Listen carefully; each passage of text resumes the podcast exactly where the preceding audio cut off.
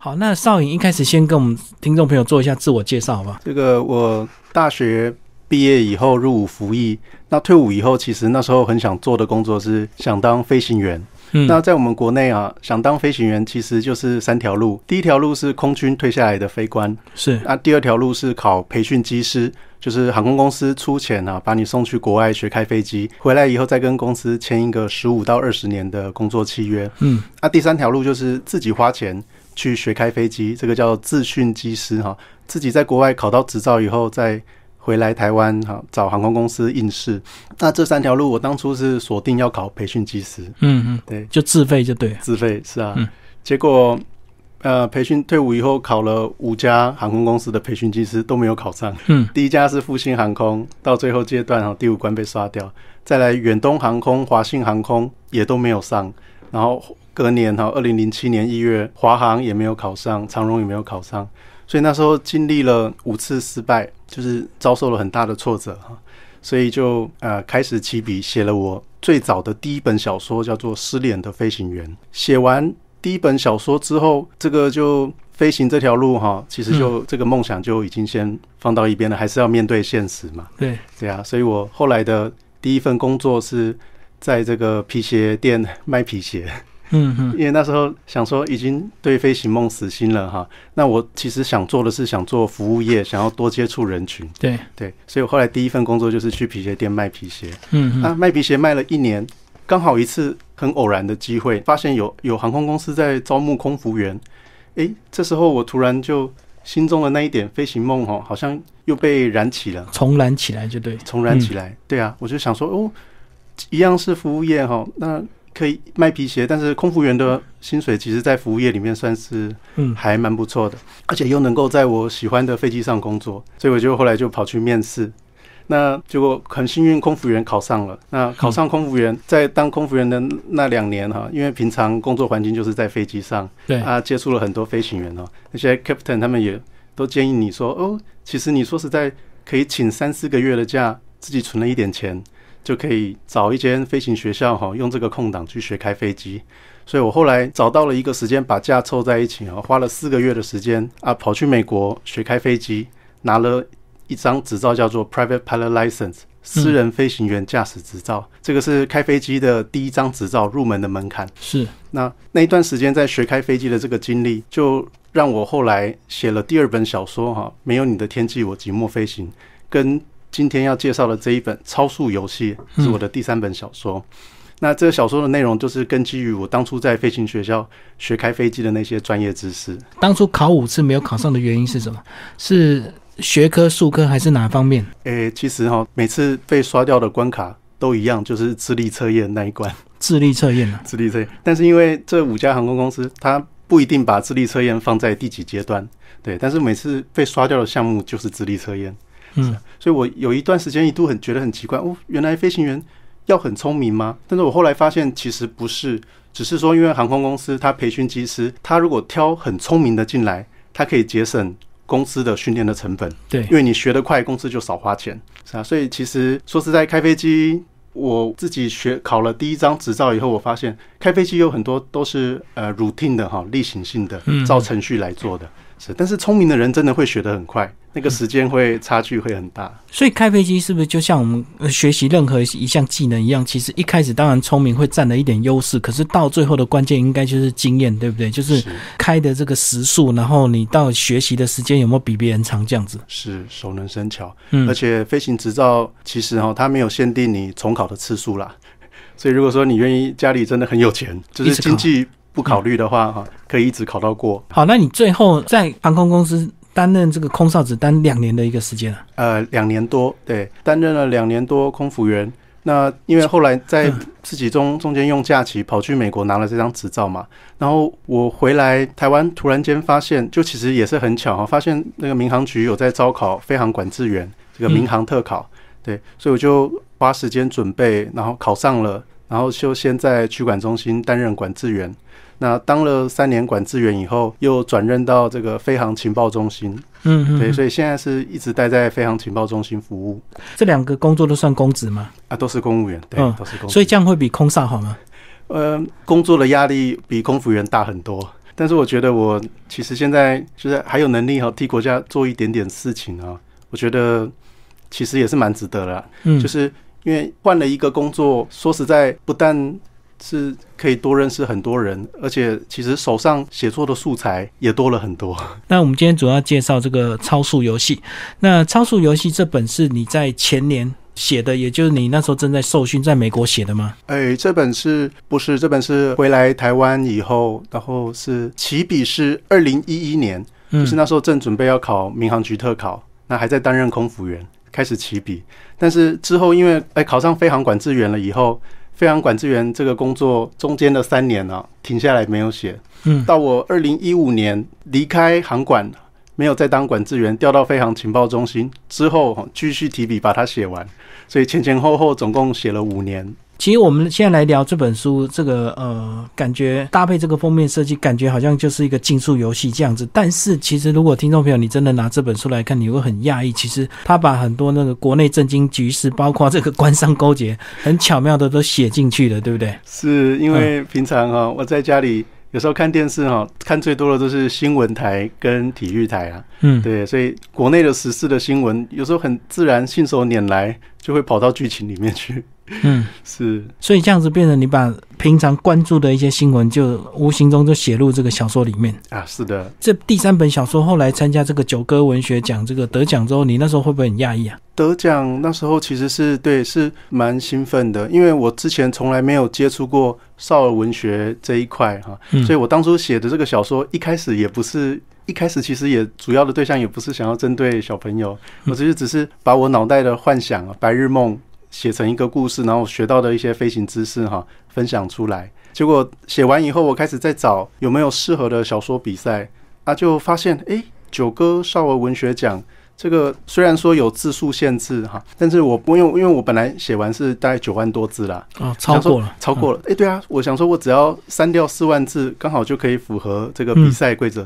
所以我就大笔一挥，把九万多字的小说浓缩成四万五千字。嗯，那没想到。本来是很松散的剧情，因为这样一浓缩，突然间故事就变得很紧凑。那也是很开心哈，到最后可以拿到这个荣誉奖，就是第五名。嗯嗯嗯，所以快删了一半呢，删了一半。那你本身还有保留这个，你自己还会想要把这个原版这个出版吗？诶。说实话不会耶，因为我觉得这样一删减下来，突然间对小说变得更简洁，就是没有多余的赘字。其实这个让我多学到了一个小说的技巧，就是如果要让故事紧凑，要让它的节奏快速哈，因为就是尽量精简，用最简单的方式来描述这个故事就好。然后一些枝微末节的角色啊，延伸出去的情节，其实就删掉也没有关系哦。所以不是这个字数越多越好这样子？嗯，倒也不是，是啊。好，那是不是接下来我们就开始来聊这本书的内容了？先把这个书名再稍微介绍一下，《超速游戏》，但是下呃下面有个副标叫《阿富崩塔牛尔》，帮先帮我们讲，是他那个本来当初参赛的书名是《After Burner》哈，就是阿富塔崩牛尔。音译这个后燃器，后燃器啊，就是我们装在战斗机后面，把这个航空油料喷到引擎末端哈，利用引擎的废气再燃烧一次，这可以突然增加额外的巨大的推力。嗯嗯，是这个后燃器。所以就当初我是写阿富塔崩牛儿来参赛，不过得奖以后，所有评审老师的建议都是希望再取一个正常一点的书名。哦，因为一般人看不懂，根本不知道，就不会想要买。兴趣对，哈哈。所以这个是音译，就是阿富塔崩牛儿，就是音译叫 afterborner。是的，嗯哼。好，那超速游戏其实搭配这个绘本的这个手法，其实它感觉是真的很有少儿的感觉，因为它用比较这个呃年轻的这样一个画风，哎，对。这是你预期的一个结果吗？因为你一开始也没有设定给青少年看，对不对？嗯，对，没有。但是这样是美编这一块哈，是后来跟合作的编辑，编辑看完以后，他感觉应该找一个比较常画漫画的插画家哈来帮忙设计封面，因为他觉得整个感觉看完小说的感觉就是很像动漫，很像动画动漫哈。对，所以在挑选。找合作的插画家就会特别寻找这一方面的。好，那我们现在就来，呃，先帮我们听众朋友稍微介绍一下剧情，好不好？一切就是从这个沙欧共和国开始嘛。啊，是的，这个故事哈是发生在这个距离现在好几百年以后的世界。就是因为我们现在生活的世界已经被核战摧毁了，嗯，所以新的世界他们的文明啊、国界重新被打乱。我们今天的这个菲律宾、马来西亚、印尼哈，这个三大群岛国家，在未来的世界，它变成的是一个国家。是那这种群岛国，它之间往来的主要交通工具是水上飞机。嗯所以这个沙俄共和国的国民，每一个国民满十二岁的国民就要去全国各个飞行学校接受四年的飞行义务教育，要去学开飞机。就跟当兵义务这个受训一样。啊，是的，嗯是。那主角他是这个飞行学校的飞行教练，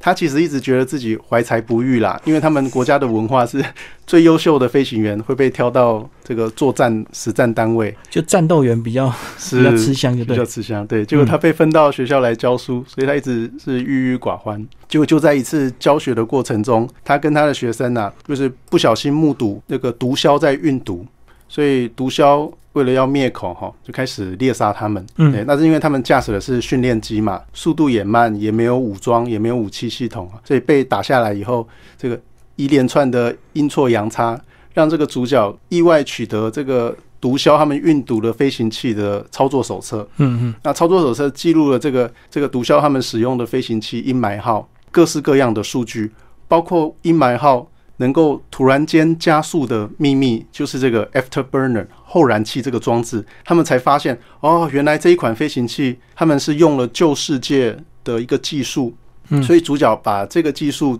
转移到另外一家军火商哈，他们也要研发新的飞行器哈，希望能拿到政府的标案。对他们就交换条件哈，这边这一家这一家航航空公司叫做马克思航太，他说跟主角说，你把这个后燃器的技术哈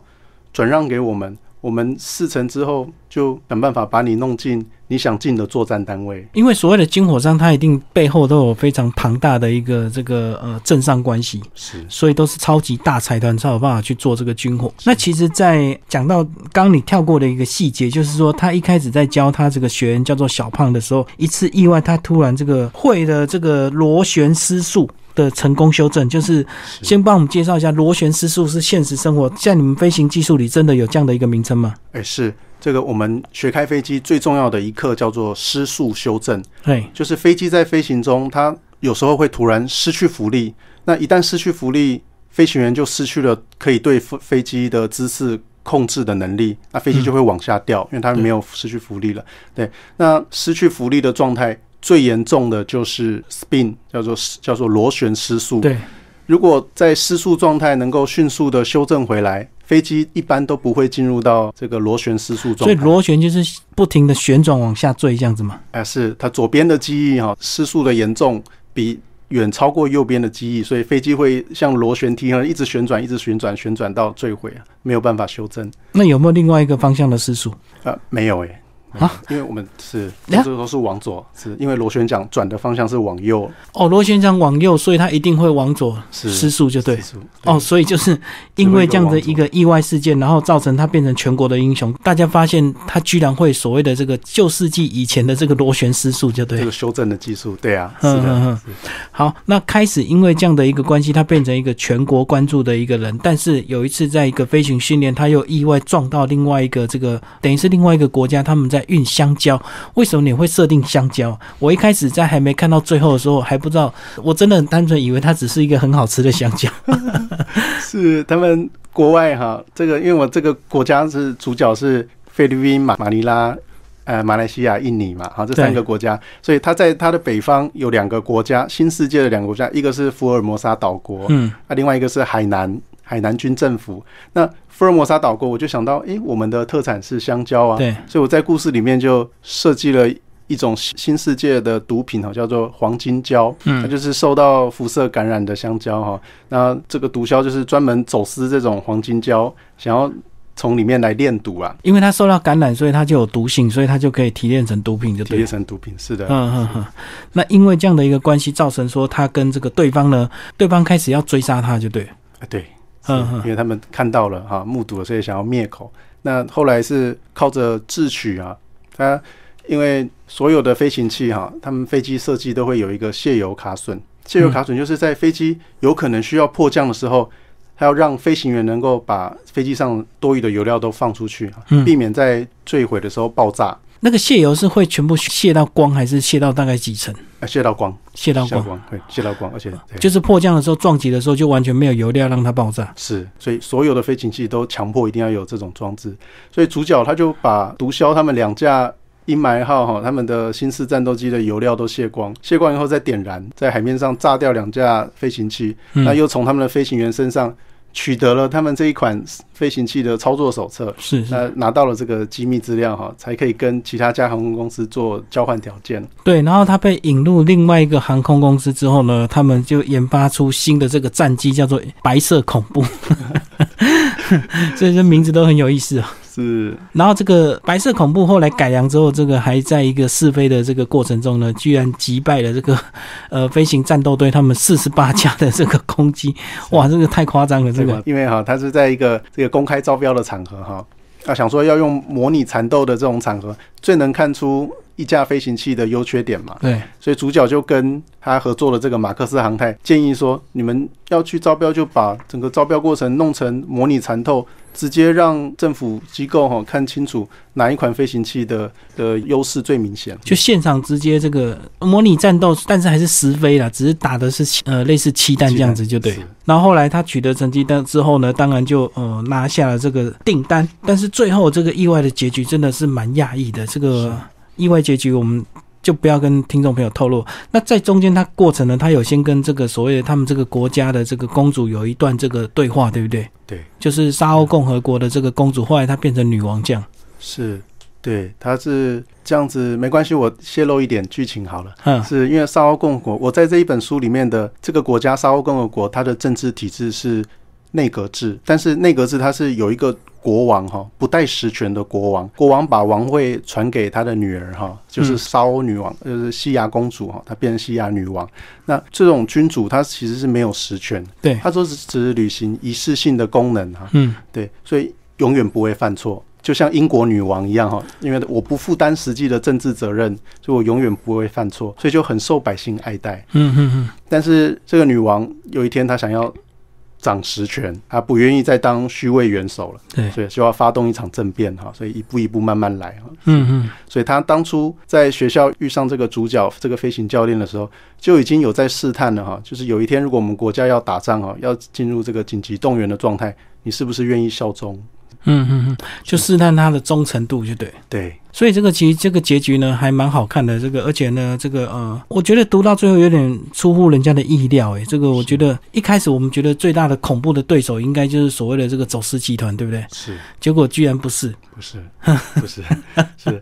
发现是里应外合，北方的两个国家嗯早就已经事先先签署了军事同盟协议。嗯，一签署之后，隔了两个小时，这个沙欧共和国这边就把他们的驻外大大使都先召回来，嗯，是下一步就要撤侨，因为你签署了军事同盟协议，对我是一种威胁。是，这表示说，你们哪一个国家遭受到武力攻击，就会视同对你们这个同盟国哈、集体攻击。那这个对我们当然是个武力威胁，因为我们还没有准备要打仗啊。就跟现在的美日同盟一样啊。是后来这个女王当然就终于掌握到实权，就是为了因为要打仗。那其实呢，呃，听众朋友，如果你拿这本书来看的话，除了这个很看到这个飞行技巧缠斗是看得很过瘾之外，其实很多所谓的这个呃内容呢，其实也是有有一点影射我们这个现在的整个这个呃现实的一个现况，对不对？是的，所以我在写这本书的时候，内心还是有一点呃兴奋哈，因为我大学念的是外交系，外交系就是在念国际政治、政治学、国际国的关系。关系啊，是，所以我写这本书，就是我大学毕业了十年，终于有机会用到一点本科的专业知识，所以在写的时候是是蛮开心的。所以这样子来看，这个其实你你跟人家一些比较特别或独特的一个地方，就是呃，你这些所谓的这个航空的一个专业，一般作家很难去取代掉，对不对？因为他如果没有实际接触的话，其实光是看资料还是写的不够深入，哎呀，所以这意外也变成你的一个专长。啊，是啊，是啊，我觉得写小说有时候要让小说故事看起来像比较像是真的，你至少需要有一层的资料哈，是有实际去体验过，或是有花很多时间去收集资料。不过当然，直接去学开飞机，这个资料是最真实的。所以你后来那个拿到这个私人飞机之后，你可以开多大的一个飞机啊？啊，我可以开单引擎螺旋桨的 Cessna 一七二，就是单独这一款单引擎螺旋桨的小飞机，嗯，然后它可以载多少人？四个人